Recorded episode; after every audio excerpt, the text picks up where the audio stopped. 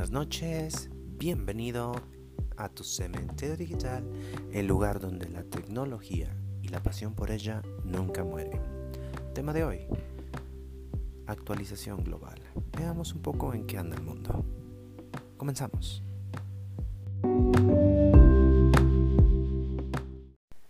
Bueno, arrancamos entonces. Gracias por acompañarme una semana más. Hoy tenemos un poco del mundo. Hoy vamos a buscar tres noticias que nos van a dejar un poco intrigados. Tenemos diferentes temas que vamos a tocar y que en verdad creo que les va a llamar la atención.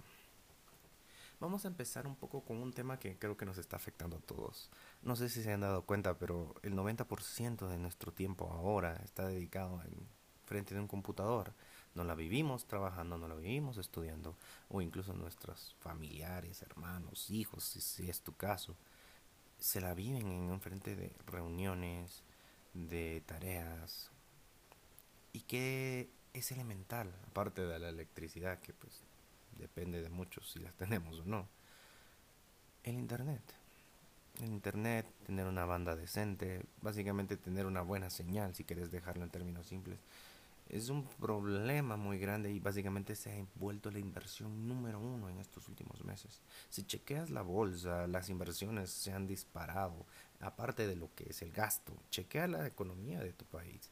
Vas a encontrar que la mayoría de gastos es en equipo telefónico, en antenas, en, en routers, en todo ese equipo necesario para mantener una estabilidad.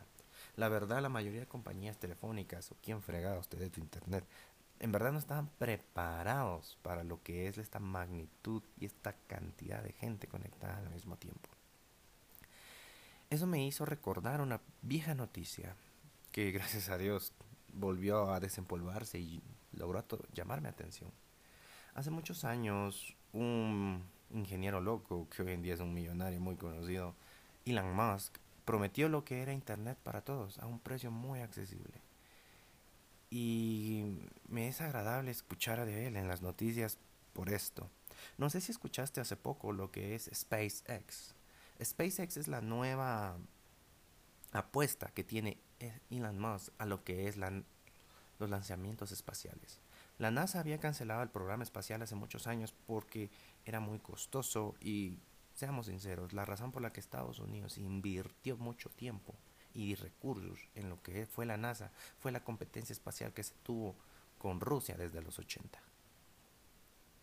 Desde el momento en que ganaron esa carrera espacial a lo que fue la Luna, el gasto y lo que es la inversión en todo este sentido espacial fue bajando, fue decayendo. SpaceX busca hacer y renovar todo esto desde una forma más económica, reduciendo los gastos de pérdida. Un gran problema que tenía la NASA era que al momento de mandar cohetes a lo que era la, nuestra atmósfera o estratosfera, si no estoy mal, era el simple hecho de que se perdía mucho recurso. Muchos de los materiales utilizados se perdían en la atmósfera, regresaban, se quemaban o se destruían al choque, caían en, en los océanos. O sea, era una gran pérdida y la verdad pues se entiende que si no tenía revenue o ganancias de alguna manera, no valdría la pena. Elon Musk logró solucionar este problema. Básicamente que cuando empiezan los equipos a caer, logró poner un sistema que nos lo regresa a salvo y puede ser reutilizable. Esa fue la solución de un genio, que irónicamente es muy simple, pero nadie fue capaz de lograrlo hasta ahora. Después de varios años de prueba, este sábado 30 de mayo a las 9 de la noche, SpaceX hizo su primer lanzamiento exitoso totalmente, donde se recuperó todo, donde su tripulación llegó a salvo a lo que fue la estación espacial. Y fue un logro monumental nuevamente para lo que es la humanidad y volvió a activar lo que era el programa espacial en Estados Unidos. Y se busca lo que es una nueva inversión en esto y se está buscando básicamente darle alas nuevamente a lo que es la, la ciencia espacial. ¿Y esto qué tiene relevante con el Internet, dirás tú? Pues este era el único limitante para Elon Musk. SpaceX tenía una pequeña franquicia que se conoce como Starlink. Starlink es el proyecto para la creación de una constelación, escúchame bien, constelación de satélites para dar un internet de banda ancha, baja latencia y cobertura, escúchenme, mundial. Que, absorbas eso. Una cobertura mundial, una empresa que te pueda dar internet sin problemas de limitación de países ni geográficos. Alguien que te pueda dar internet, solo tienes que cargar el bendito router contigo a todo momento, toda hora, y vas a tener una conexión estable y muy buena. Haciendo investigaciones por diferentes páginas logré encontrar que se busca tener una velocidad de un giga. No es una velocidad astronómica, no es una velocidad que pueda competir con el 5G, pero es una velocidad de un giga estable. Tienes que entender esto. Nosotros en Latinoamérica, amigo mío, tienes que darte cuenta que la señal puede ser, pueden prometer de mucho, pero resulta siendo menos y si llegas a tener la velocidad que logra, que estás pagando, dime si es cierto o no, pero es muy inestable, se cae muy seguido. En verdad no, no se puede tener una conexión buena. ¿Es muy relevante para nosotros? Sí. Para nosotros los, el mundo tecnológico, ya que casi todo usa Wi-Fi. Incluso la, el microondas, las cafeteras están conectados al wifi. Hoy en día esto es impresionante lo que no puedes conectar. Entonces la verdad es algo que me encanta traerles una buena noticia es que al fin vamos a tener un gran avance en este proyecto y eso quiere decir que alrededor de 5 o 6 años vamos a empezar a ver ventas de Starlink, vamos a empezar a ver routers de Starlink, vamos a empezar a ver cómo funciona la tecnología. No quiero tener tus esperanzas muy altas tampoco porque seamos sinceros viendo cómo va la base del programa, eh, estuve leyendo de que el problema que podemos encontrar es que por el momento solo van a intentar cubrir lo que es, obviamente, América, como ellos le dicen, o si quieres verlo, Estados Unidos. Y es obvio, o sea, hay que empezar con poco, pero a lo grande. América es un continente enorme, pero no puedes cubrir todo eso de golpe. Tienes primero que probarle. Y aparte, esto no es un gasto sencillo. Puedes entender que él es un millonario, bueno, multimillonario, y puede invertir el dinero en lo que se le plazca, pero no es alguien que pueda cubrir al mundo en menos de 10 años. Se necesita mucha inversión. Y espero, sinceramente espero, ojalá que este sueño se cumpla. Un poco de información de los satélites si querías verlos. Se esperaba que los satélites estuvieran entre 100 y 500 kilogramos de masa, que inicialmente estaban destinados a estar en órbita, bajo una altitud de alrededor 1100 kilómetros. Sin embargo, después de unas actualizaciones, se logró mantener a los satélites a un peso más bajo. bueno, perdón, a un peso no, a una altura más baja, a 550 kilómetros, debido a que preocupaciones sobre lo que es la contaminación espacial. No sé si recuerdas esa película de Wally, donde ya los humanos habían dejado lo que era la Tierra y Wally sale de lo que es nuestra atmósfera del planeta y se ve una contaminación enorme de muchos satélites. Ese era uno de los problemas más grandes y quiera que no, Dios, quiera que no, ojalá no pase, pero imagínate si en verdad eso pasara, que la contaminación espacial fuera enorme que nuestro planeta, verlo desde afuera, ya no verías lo que es los colores de la Tierra, sino vieras un montón de satélites orbitando, basura espacial simplemente. bueno, es una idea loca que pasará tal vez dentro de 2000, 3000 años, no sabemos, pero me alegra decirte que este es un plan que se espera ya tener alrededor corriendo y funcionando a finales del 2000, bueno, de la década de los 2020. Esperemos que sí, esperemos que dentro de unos 6, 7 años miremos los primeros indicios y, logremos establecernos con esta nueva tecnología. Hay que decir que el gobierno y muchos están empeñados en trabajar con la tecnología 5G.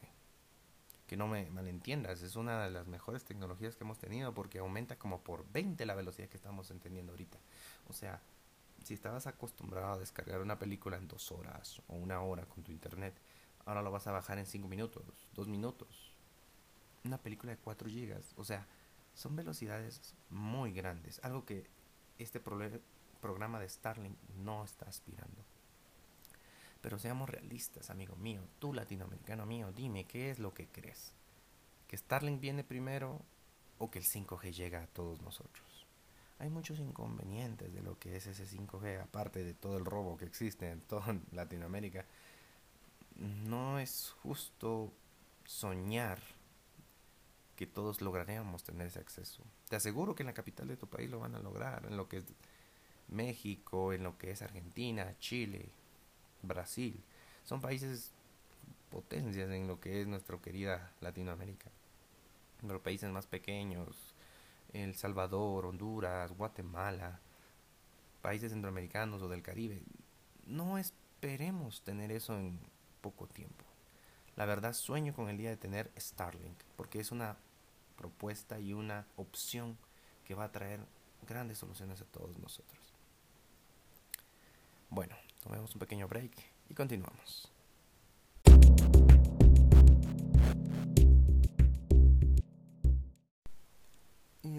Regresamos.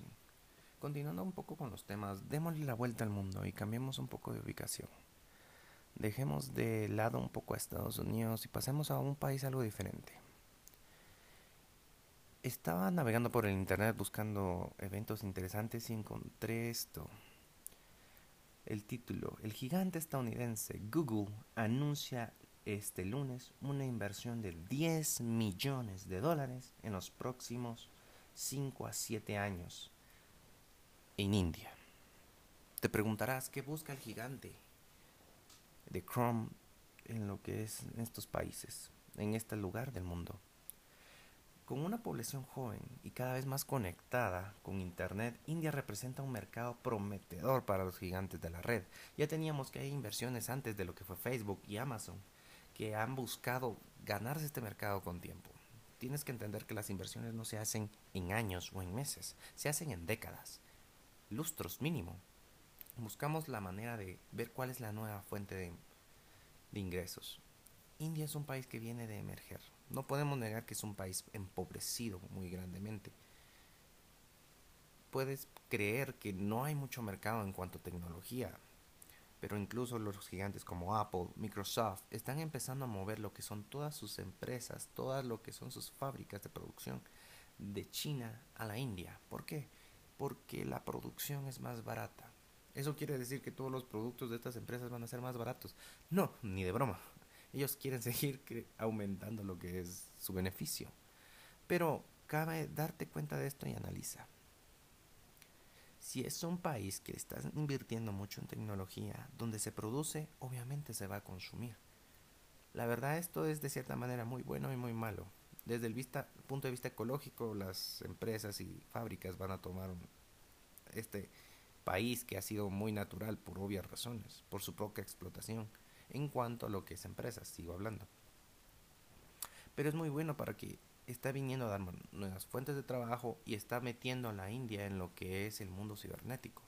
Hasta hace muy pocos años la mayoría de, de hindúes no tenían lo que era una conexión a Internet. Era muy raro el que podían acceder a Internet y era muy caro. Últimamente en los años hemos visto que eso ha cambiado. Para no ir muy lejos, en 2008 pasó un evento muy interesante. No sé si escuchaste alguna vez de un youtuber llamado PewDiePie y lo que es una empresa de películas llamada T-Series. Te la resumo muy fácil. PewDiePie es el youtuber más grande de la historia en lo que es el internet. Bueno, en la historia de YouTube, si quieres verlo. Es un creador de contenido libre. Simplemente es un chavo sentado en su casa trabajando con juegos, con videos, con humor. Y logró tener lo que eran alrededor más de 70 millones de seguidores o suscriptores en su página. Esto era impresionante y él fue el rey de YouTube básicamente desde los inicios de YouTube, desde que empezaron a los youtubers a llamarse así y a conocer lo que era una entrada económica de este sistema. Pero vino esta rivalidad en 2018 eh, el reinado de PewDiePie tuvo que empezar a caer, o bueno, se vio amenazado por lo que es esta empresa T-Series. ¿Quién es T-Series? T-Series es una empresa hindú que produce películas, que produce series y que produce un montón de entretenimiento a nivel de India. Básicamente televisión. Tú dices, ¿qué tiene que ver esto con el Internet? Bueno, te lo pongo así. Hubo, hubo un boom de lo que es el Internet. Llegó unas empresas, creo que europeas, a lo que fue la India y empezó a dar a Internet a, a un precio muy accesible y básicamente volverlo muy público. Y como la lógica aplica, los señores de la casa dijeron, bueno, contratemos esta cosa nueva, Internet, nos va a servir, nos vamos a conectar. Pum, pum, pum, las ventas subieron.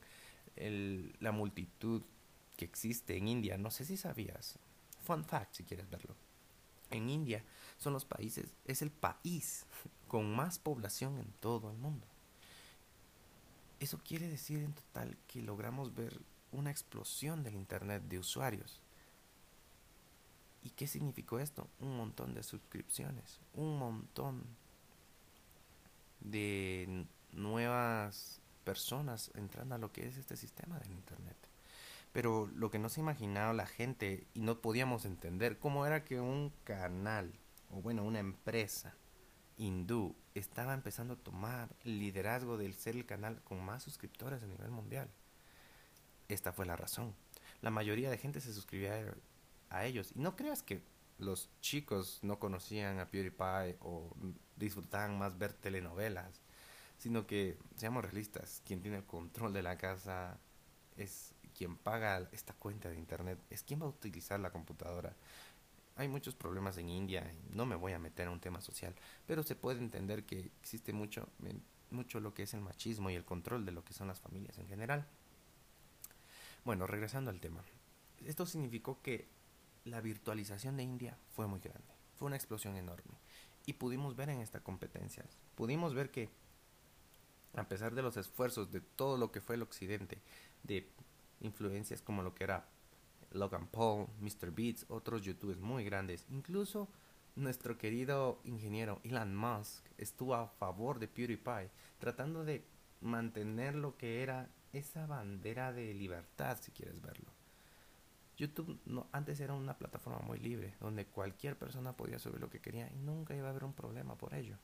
Pero poco a poco se ha vuelto una serie de publicidad de empresas grandes, CNN, BBC, todas estas empresas grandes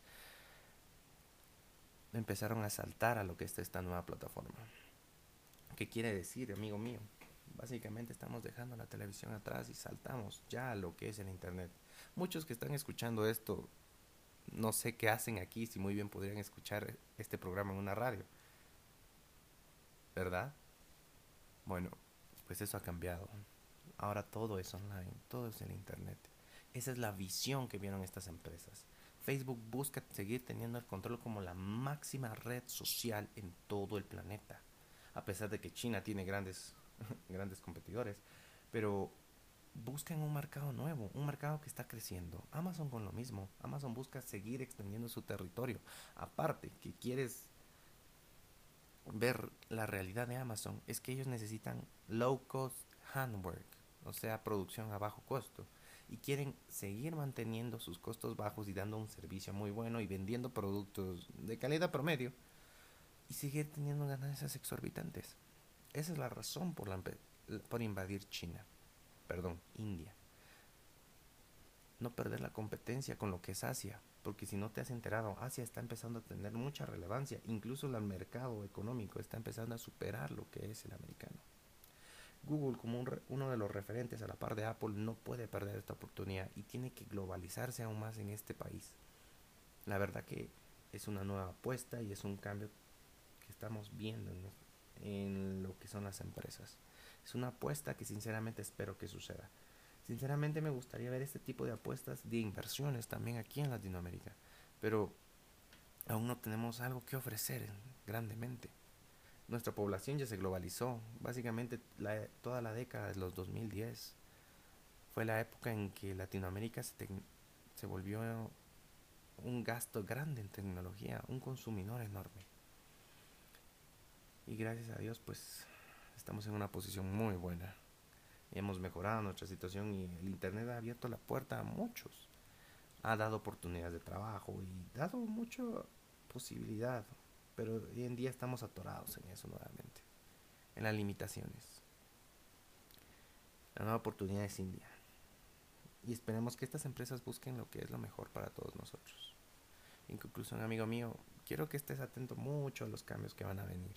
Si empiezas a escuchar más cosas de la India, programas, series, rayos, yo que sé, hasta telenovelas en tu país, en tu propia tele local, date cuenta que el mundo se está globalizando más de lo que crees. Y la verdad, el mundo cambia mientras nosotros dormimos. Una pausa y regresamos con el último.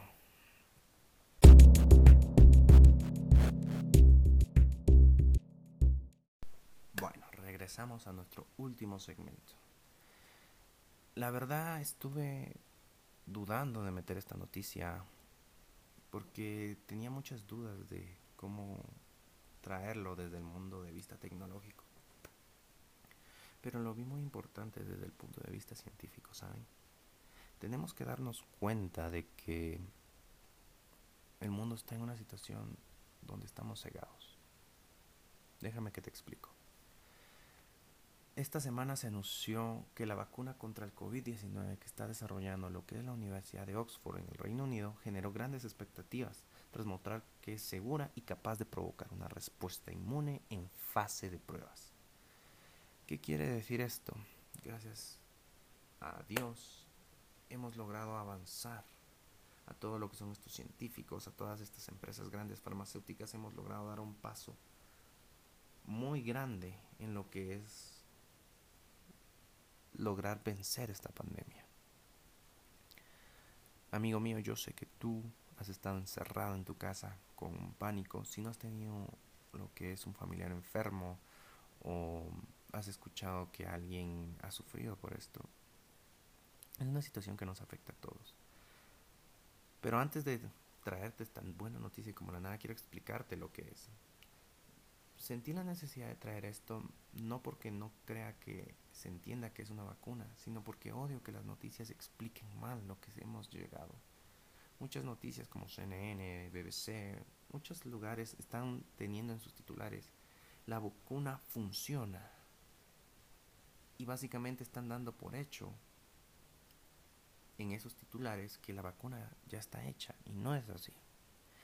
Señores, existe lo que es un procedimiento para lo que es la creación de vacunas. Y eso es lo que quiero explicarles hoy. Simplemente traerles concisamente lo, lo más fácil lo que es el proceso de una vacuna. Siento que la mayoría de gente no entiende lo que es ese proceso y tienen en la mentalidad que las empresas simplemente están haciendo retardar la producción porque necesita morir al mundo. No. Quiero explicarles, no, explicarles muy fácil esto. Normalmente este es un proceso que lleva años. Tener un medicamento, fármaco o vacuna que básicamente funcione es muy difícil, pero porque el mundo está en emergencia, todo se ha condensado en meses, los permisos, todo. Normalmente para una vacuna empezamos con varias etapas. Tenemos primero la etapa de exploración. Esta etapa involucra la investigación básica del laboratorio y a menudo dura de 2 a 4 años simplemente. Los científicos académicos gubernamentales con financiamiento federal identifican antígenos naturales o sintéticos que podrían ayudar a prevenir o tratar esta enfermedad. Esa es la base número uno. Gracias a Dios muchos de los avances que se tenían era gracias a lo que fue la epidemia del 2010 del SARS-CoV-2. No sé si lo escucharon. Fue una epidemia, gracias a Dios no fue pandemia. Una epidemia en lo que fue todo China, todo Asia. Fue muy grande, pero se pudo controlar. Esta era mucho peor lo que, era el COVID. Era menos contagiosa, pero era más mortal. Incluso sería peor si hubiera esa sido nuestra pandemia. América Latina, la verdad estamos en grandes problemas. No sé cuántos muertos hay. No, no puedo olvidar esas imágenes de Ecuador. Las imágenes que logré ver en Panamá. Incluso en México hemos logrado ver lo que son algunos cadáveres en sus hogares. En verdad, tomamos muy a ligera lo que fue esta enfermedad en la América Latina. A pesar de que gobiernos tomaron medidas, se denotó que nuestro sistema de salud no estaba preparado. Regresando, gracias a Dios estábamos con esta etapa ya avanzada, muchos años ya de investigación y gracias a que los científicos habían empezado a investigarlo, logramos encontrar una manera, una ventaja si quieres verlo, para avanzar en este proceso lo más rápido posible. De la fase de exploración pasamos a una etapa preclínica. Esta etapa preclínica es un sistema de cultivos de tejidos o cultivos de células y pruebas en animales. Básicamente empezamos a crear fármacos y buscamos ver si funcionan. Se empiezan a probar en animales, ver si son resistentes, crean inmunidad, si funciona o no. Básicamente empezamos a probar, a prueba y error. No lo usamos en humanos todavía. Después de esto pasamos a una solicitud del IND. La solicitud de IND es básicamente una solicitud que se le pide al gobierno para lo que fue la aprobación y que se están realizando estas investigaciones y que queremos empezar a probarla con humanos. Normalmente ese tiempo toma meses, de seis meses mínimo, a veces tres años, pero pues por la situación todo se aceleró. Rápidamente logramos entrar a fase 1, que ya son ensayos de la vacuna. Este primer intento busca evaluar la vacuna candidata en seres humanos que involucra a un pequeño grupo de adultos, de entre 20 a 80 más o menos, y si la vacuna está dirigida a niños, los investigadores harán pruebas primero en adultos y poco a poco reducen el factor edad hasta llegar en niños. ¿Qué quiere decir? Una vacuna en fase 1 quiere decir que ya están probándola en humanos, ya estamos viendo cómo funciona, cómo pega, cómo le va a afectar a un cuerpo. Pero oigan, los humanos que se toman en cuenta no son humanos normales, entre comillas. ¿A qué me refiero? Normalmente se buscan pacientes muy sanos. ¿Qué quiere decir sanos? que comen bien, que no tienen sobrepeso, que no tienen hipertensión, son fit. Buscamos seres humanos básicamente ideales. ¿Y por qué buscamos esto? Porque buscamos la mayor facilidad de trabajo para los científicos en esta fase. Después de eso pasamos a la fase 2, los ensayos de la vacuna en un grupo más grande, ya con cientos de personas, y algunas personas pueden pertenecer a grupos de riesgo. ¿Qué significa esto? ¿Qué es un grupo de riesgo? Seamos sinceros amigos. Dime tú, que estás sentado en tu silla o en tu carro escuchando esto, dime, ¿estás un poquito pasado de peso? ¿No conoces a alguien con hipertensión? ¿No conoces a un amigo diabético por ahí? Seamos sinceros, la humanidad en cuanto a su cuidado personal, biológico, como ser humano, es algo que hemos dejado atrás. Es algo que no se toma en cuenta. Y no olvidemos que la mayoría de gente afectada a esto, o bueno, al principio se creía, eran los ancianos. Tener más de 50 años es un riesgo tan grande. Y la mayoría de médicos que corren el riesgo no podemos dudar que tienen esa edad. Esa es la fase 2. Pasamos a fase 3, que es donde ha llegado esta nueva vacuna, la vacuna de Oxford. Fue la primera en llegar a fase 3 y estoy muy feliz con ello. ¿Qué significa la fase 3? Las vacunas candidatas que tienen éxito en fase 2 avanzan a ensayos más grandes, ya involucran a miles de decenas de personas. Tenemos hay un montón de voluntarios a nivel mundial. Tenemos que incluso lo que fue Brasil envió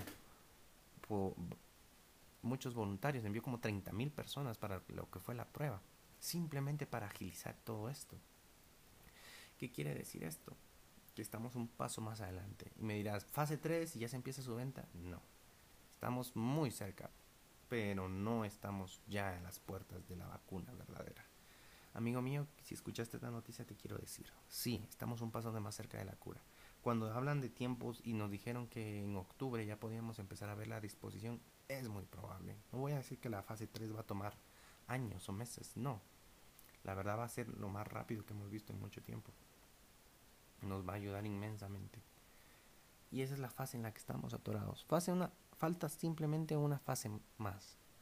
Cuando saltemos de esta fase vamos a tener ya una fase clínica, donde básicamente va a ser opción ponértela o no ponértela, tener la vacuna o no tener la vacuna.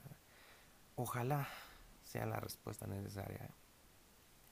Ojalá valga la pena. Si esta respuesta llega a tu país y te están diciendo te la puedes poner, es opcional. Quiero que no, no sigas el consejo del gobierno, no sigas el consejo del amigo, de la vecina, de que es que hay que ponérsela para trabajar. No. No dudo de los que los científicos que hacen la vacuna. Dudo de lo que no conocemos. Esta vacuna, esta respuesta es el primer intento de la humanidad para salir adelante. No se conocen efectos secundarios. Solo se sabe el manejo por pruebas, pero para darte un ejemplo, normalmente las vacunas después de su aprobación toman alrededor de 8 años tener básicamente todos los efectos secundarios. La verdad, en general no queda de otra. Necesitamos salir de esta pandemia, pero ya. Antes de acabar el programa y en conclusión quiero cerrar con esto. La tecnología, la ciencia, es algo que en verdad gozamos todos los que estamos aquí. Y no dudo, sinceramente, no dudo que todos los días se descubre algo nuevo. Pero esta enfermedad nos vino a agarrar en curva, dijeran en mi tierra. ¿Por qué? Porque desde hace mucho tiempo se dejó de creer que la ciencia, que la tecnología, que la investigación iba a ser la respuesta. Empezamos a, pelear por cosas más banales, por ideas, por situaciones políticas, por situaciones económicas. No niego que son importantes, pero ¿por qué abandonamos la ciencia? Amigo mío, gracias a todo lo que son los científicos, a toda la fuerza de investigación, logramos acortar una pandemia a menos de un año. Y si mal nos va, vamos a hacer un año. Cuando otras pandemias, si recuerdas la peste negra, no, no ni uno ni dos años, fueron cinco a siete años de puro dolor en toda Europa, de muerte, de encierro. Estamos cansados de estar en casa, pero no apoyamos esta idea. Y tú dices, pero es que no es mi culpa, yo no soy el gobierno para invertir en, en lo que son los científicos. Yo sé que no, amigo, pero lo que podemos hacer es cambiar esa costumbre, esa idea tonta. Hoy en día los niños ya no sueñan en ser médicos, en ser científicos. Los niños sueñan con ser um, influencers. No soy quien para juzgar a la sociedad hoy en día, solo soy uno más. Pero quiero dejarte esto. Si tienes la oportunidad de estimular a un niño, de darle un libro, de simplemente aumentar su curiosidad, te aseguro que ese niño puede ser la cura para una enfermedad futura, para que no pasemos otra vida de encierro, de amargo, peleando por una respuesta. Amigos míos, la investigación está en todos nosotros desde que sabemos lo que es el día y la noche. Desde nuestro nacimiento estamos programados para aprender. No perdamos eso. Tienes a alguien en quien estimularlo, comprar un libro. Dale la mano, llévalo a un museo. Crea curiosidad y empieza a estimular a los científicos del mañana. Es mucho más que necesario. Yo soy Douglas D. Gracias por escucharme una semana más. Nos vemos la próxima. Este fue tu cementerio digital. Buenas noches.